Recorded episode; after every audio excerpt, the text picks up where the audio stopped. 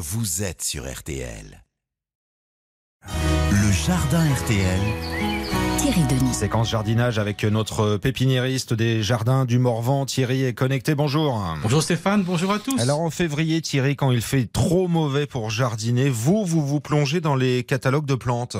Oui, les merveilleux catalogues de vente par correspondance qui me font rêver parce que j'y trouve toujours des merveilles. Déjà pour mon potager, il y a des légumes bizarres, des légumes anciens, des légumes exotiques. Et cette semaine, Thierry, c'est l'oca du Pérou qui vous a tapé dans l'œil. Ah Stéphane, hein, l'oca, ça c'est du sérieux. Parce qu'en Amérique du Sud, dans les Andes, ce tubercule, c'est quand même le grand rival de la pomme de terre, cultivée jusqu'à 4000 mètres d'altitude. Pour la meilleure variété d'oca, elle est rouge-rose, c'est gros comme une bonne petite patate, le cuit à l'eau, à la vapeur, dans les ragoûts. Il y a plein de recettes. Il a quel goût?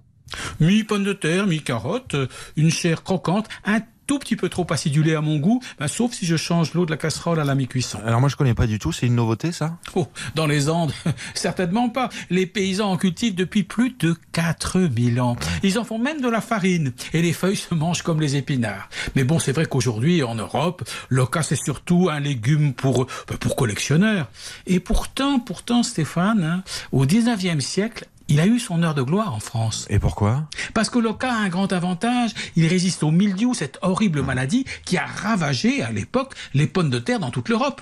Aussi nourrissant que la patate et sans maladie, ce tubercule péruvien, ben, il avait un boulevard devant lui en France. Mais alors, patatras, en 1885, un Français génial invente la bouillie bordelaise, ce produit miracle anti-mildiou qui va sauver la vigne et nos patates. Et puis du coup, l'oca du Pérou, bah, il va passer de mode. Alors malgré tout, vous avez des conseils évidemment pour cultiver ce tubercule sympa, vous Déjà, il faut en commander sans tarder pour être sûr d'en avoir, parce que attention, les stocks sont limités. Moi ensuite, j'attends sagement la mi-mai pour les planter en ligne, un pied tous les 80 cm, avec avec 50 cm entre chaque rang.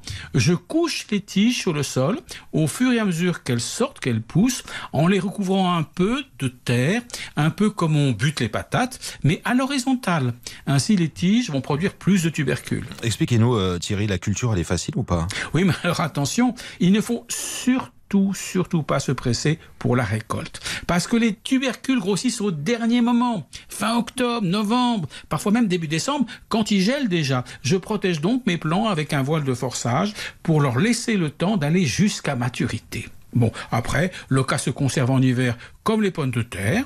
On en garde une petite partie euh, pour en replanter l'année d'après. Et puis un autre avantage de l'oca qui fascine les gourmets. Stéphane, les Péruviens en font une, une sorte de fromage végétal Ouais.